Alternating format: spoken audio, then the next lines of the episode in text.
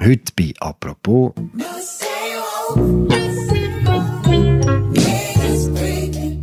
die Geschichte von einem Wort. «Stay woke» hat es zuerst geheissen.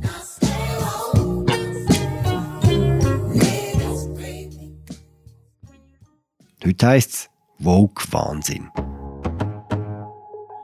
Da muss ich sagen, das ist das neueste Kapitel im Woke-Wahnsinn. Einer letztlich totalitären Ideologie, einem neuen Sozialismus unter dem Titel Woke Culture. Was mich am meisten aufregt, ist die Woke-Bewegung. Also die Bewegung, die von sich behauptet, dass sie gegen Rassismus kämpft und für soziale Gerechtigkeit. Selten hat sich die Bedeutung von einem Wort so schnell verändert wie beim Begriff Woke. Wird das passieren Und wo kommt der Begriff überhaupt her? Dem gehen wir heute nach bei «Apropos» und zwar mit dem Kulturredakteur Pascal Blum. Hi Pascal. Hi Will. You got your toothbrush? Check. Do you have your deodorant? Check. Do you have your cozy clothes? Got that. What? Do they know I'm black? Should they? You might wanna, you know. Mom and Dad, my black boyfriend will be coming up this weekend. I just don't want you to be shocked that he's a black man. Pascal, wir hören Chris, der Afroamerikaner aus dem Horrorfilm «Get Out». Was passiert mit ihm? Der Chris hat eine weisse Freundin und er besucht mit ihr ihre Eltern auf ihrem Anwesen.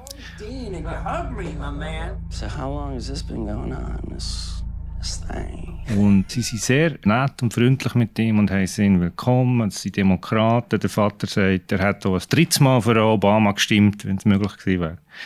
Und irgendwann stellt sich dann heraus, dass sie doch eher ein, wie soll ich sagen, brutales Geheimnis haben. Apparently, a whole bunch of brothers been missing in this suburb. But it's cool. Bro, how you not scared of this, man? Es wird gefährlich für ihn, kann man sagen. Es wird sehr gefährlich für ihn. Genau. Chris was just telling me how he felt much more comfortable with my being here. In, in dem Moment, wo es gefährlich wird, kommt das Lied.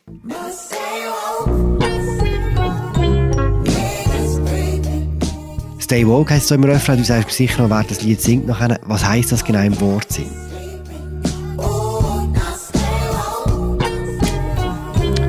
Das Lied heisst Rap Bonus von Childish Gambino, einem äh, amerikanischen Rapper und äh, Schauspieler und Autor. Und im Wortsinn kommt eigentlich aus dem African American Vernacular English, was so viel bedeutet wie das Englisch, wo Afroamerikaner unter sich selber reden. Und das bedeutet wach, wachsam zu bleiben gegenüber Diskriminierungen, Benachteiligungen, wo man wahrnimmt in der Umgebung. Es ist also ein sehr aufmerksames Scannen von der Umgebung und eine Art Code, um einander zu sagen, pass auf dort oder da wirst du verarscht und so weiter.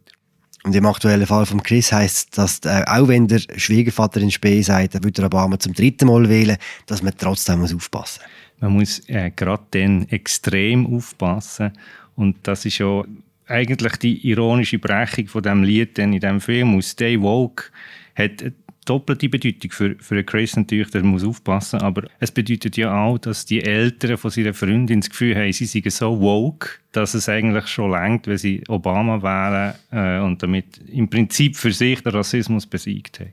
Es denn beim Chris? Bleibt wach, kommt er raus.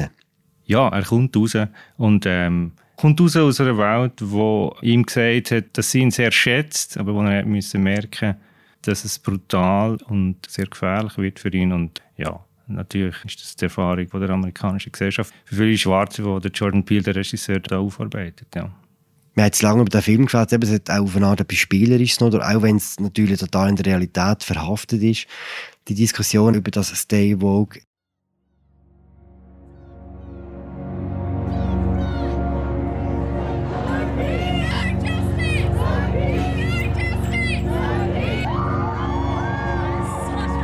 Richtig gesellschaftlich relevant ist das Wort nach der Tötung von George Floyd durch einen weißen Polizist. Dann hat die Bewegung Black Lives Matter einen rechten Auftritt bekommen und mit dem auch das Wort Woke. Genau, Stay Woke, es geht, historisch geht es zurück auf die 40er Jahre und so und das ist dann immer mal wieder so ein bisschen auftaucht, aber so richtig, wirklich im allgemeinen Bewusstsein ist es dann dank Black Lives Matter und, und Social Media.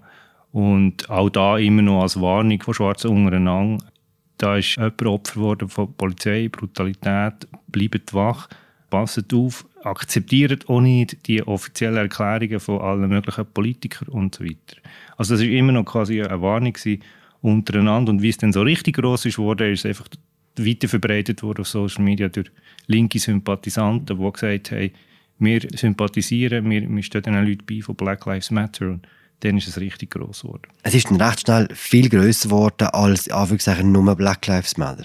Richtig. Ähm, es gibt natürlich auch das Argument, dass viele weiße Linke das Wort gar nicht sollen brauchen, weil es ja aus dem umgangssprachlichen Englisch von Schwarzen kommt. Aber das, das Ganze hat so eine Dynamik entwickelt, dass es dann auch sehr schnell passiert ist, dass aus der Warnung ein Meme ist worden, oder? Und dass die Leute sich lustig gemacht über die Wokeness.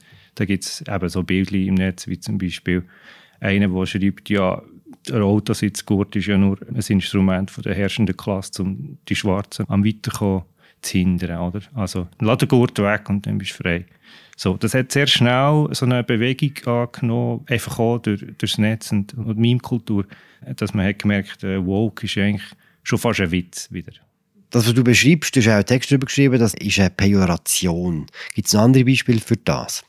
Ja, das ist ein Begriff aus der Linguistik, bedeutet Bedeutungsverschlechterung. Im Englisch gibt es ein klassisches Beispiel, nämlich silly.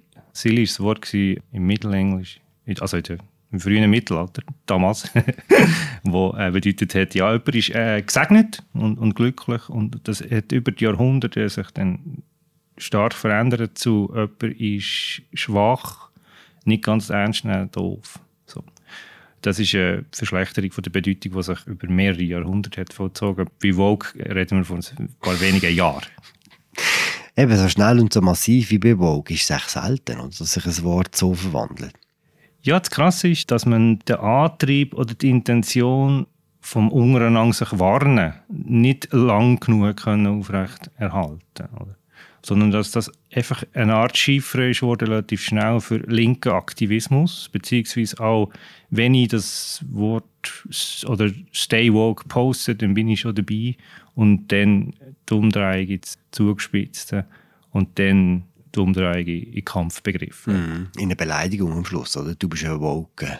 So. In eine Beleidigung äh, von jemandem, wo man das Gefühl hat, er ähm, ist nur noch aktivistisch unterwegs, hat kein Bedürfnis mehr, überhaupt noch zu diskutieren. Ja, und äh, will ich eigentlich nichts mehr zulassen im Leben, was unangenehm ist. So. Das ist äh, natürlich ein grosses Missverständnis. Bei, bei, bei Wokeness ist es nie um das gegangen. Aber so ist es umgedreht worden. Und in der Umdrehung wird dann sehr viel vermischt. Oder? Mhm. Von kultureller Aneignung über Cancel Culture wird eigentlich alles in den sogenannten Woke-Wahnsinn-Topf geworfen. Bis hin zu Winnetou. Hin zu Winnetou, wo, wo eigentlich nichts mehr mit dem Rest zu tun hat. Was wir hier sehen, ist eigentlich ein klassischer Move in der politischen Rhetorik, dass man den Begriff von der Gegenseite nimmt und den für die eigenen Bedürfnisse umdeutet, oder? Genau, es ist ja ähnlich wie mit politisch korrekt. Äh, eine Zeit lang hat man äh, gedacht, es ist okay, wenn man sagt, das ist politisch korrekt und hat das mit einem positiven Verständnis verbunden. Das hat sich sehr schnell gewandelt. Heute gibt es immer noch Leute, die eine Bezeichnung als politisch oder, oder einen Umstand, eine Tatsache als politisch korrekt würde bezeichnen aber sich selber als politisch korrekt bezeichnet heute auch niemand mehr. Mhm. Was mich am meisten aufregt, ist die Woke-Bewegung. Also das, was man sieht, dass sich eine Ideologie, die totalitär ist und aus Amerika nach Europa rüberschwappt, sich hier ausbreitet. Ähm, diese woke Kultur ist in sich rassistisch. Da muss ich sagen, das ist das neueste Kapitel im Woke-Wahnsinn. Am Schluss ist man recht machtlos gegen so eine Strategie, oder? Ähm, Woke-Wahnsinn ist natürlich auch eine schlaue Strategie. Also das ist erstens mal so eine Alliteration und zweitens äh, trifft es natürlich schon noch ein, so ein Grundverständnis von, die übertrieben, das ist wirklich nur noch Irrsinn, was die machen. Mhm. Insofern ist äh, die spielerische Umgang mit der Sprache ja auch da gelungen. Mhm. Gibt es denn auch Beispiele von so Begriffen, die dann die gleiche Reise wieder zurück machen? Dass sie wieder beim Ursprungspunkt angelangen, dass wenn Silly plötzlich wieder gesegnet heißt zum Beispiel, in ein paar Jahrhunderten, wer weiß? Es gibt äh, natürlich Rückeroberungen, es gibt das Wort wie Bitch, wo von der tierischen Bezeichnung zur Abwertung äh, von der Frau die Reise wieder zurück hat gemacht zu der eigentlich äh, selbstbestimmten Selbstbezeichnung von Frauen untereinander. Das gibt es vieles, ja. Bei Vogue weiß ich nicht, ob man jetzt da quasi im westlichen Mainstream nochmal zurückkommt. Ich kenne persönlich niemanden und ich kenne auch niemanden, der jemanden kennt, der sich selber in einem positiven Sinn als woke bezeichnet in Europa.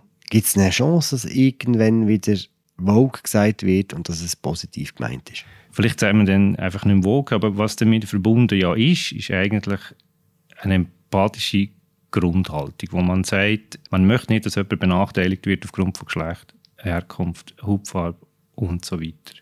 Es gibt ja schon ein gemeinsames Interesse und aus das kann man vielleicht Wokeness einfach auch mal positiv wieder definieren. Das gemeinsame Interesse von allen Leuten, die finden, wir wollen nicht das System, das ständig unterscheidet, was normal ist und was anders ist.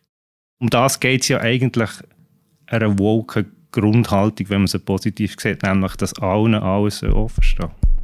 Do you find that being African American has more advantage or disadvantage in the modern world? Und um das Verständnis ein bisschen zu steigern, würde ich sagen, würde wir allen empfehlen, geht auch zu schauen, oder? Genau. Yeah. Danke, Pascal. Merci dir. Hey.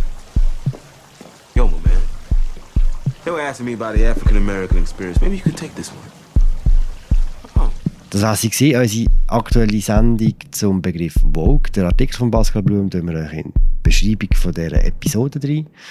Danke fürs Zuhören. Wir hören uns morgen wieder. Ciao zusammen.